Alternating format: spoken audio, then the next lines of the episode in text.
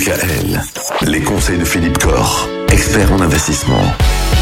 On parle de la bourse avec vous cette semaine, Philippe Corr. Alors on se rend compte qu'il y a beaucoup de choses qui peuvent avoir une influence sur la bourse, notamment les conflits géopolitiques, les crises. Il y en a eu beaucoup ces derniers temps. On a le sentiment qu'il pourrait encore y en avoir euh, ces prochaines années. Est-ce que l'influence est telle qu'aujourd'hui, ça vaut plus le coup d'investir en bourse? Ah, c'est vrai que euh, l'investissement en bourse sur les dernières années a été a été vraiment malmené. Il faut quand même savoir effectivement que sur les cinq dernières années, nous venons de traverser trois crises boursières majeures. Donc il y a eu 2018, hein, c'était le conflit euh, sino-américain. En 2020, c'était la, la, crise du Covid. Hein, les marchés ont quand même chuté de pratiquement 30% en 8 jours, hein, ce qui est énorme. En 2022, l'année dernière, c'était la crise, euh, le conflit euh, géopolitique avec la crise en Ukraine. En plus, plus, plus les problèmes climatiques, etc. Donc on a effectivement sur ces cinq dernières années, trois années qui ont été hyper, hyper chahutées. Maintenant, euh, essayons de prendre un peu de recul et essayons de voir quelqu'un qui effectivement se serait positionné il y a 5 ans sur ces marchés actions, euh, où il en serait aujourd'hui.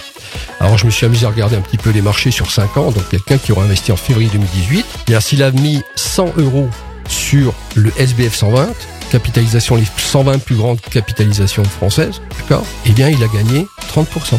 Malgré tout Malgré tout. Ah ouais. S'il était sur ce qu'on appelle le MSCI Monde, c'est-à-dire l'indice des bourses mondiales, c'est 57%. Ah ouais Donc effectivement, les marchés ont hyper secoué dans cette période-là.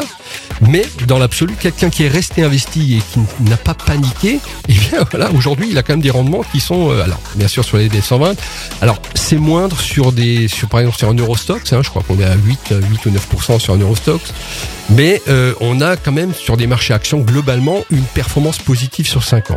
Il faut savoir que le même épargnant qui aurait mis ses 100 euros sur un fonds euro chez l'assureur, en 5 ans, il aurait au maximum 10% de gain. Oui, fonds traditionnel. D'accord. Donc dans l'absolu, même sur, euh, sur un Eurostox 50 où il aurait fait allez, 8 ou 9% de performance en 5 ans, il a pratiquement l'équivalent d'un fonds euro.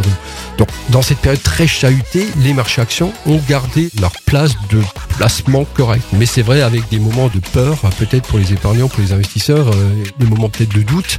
Donc voilà, il faut surtout se protéger de ses peurs, se protéger de ses doutes. Il faut se rappeler que les actions, ce sont des entreprises qui sont nécessaires à l'humain, je n'arrête pas de le dire. Elles créent de la richesse pour l'humain, elles créent du produit nécessaire à l'humain, donc c'est quand même un investissement économique pertinent à moyen long terme. Alors justement, est-ce qu'il vaut mieux investir dans des grandes ou dans des petites entreprises? Enfin bref, où faut-il investir? C'est ça la question. C'est une euh, autre bonne question. Oui, bon, on va vous la poser demain.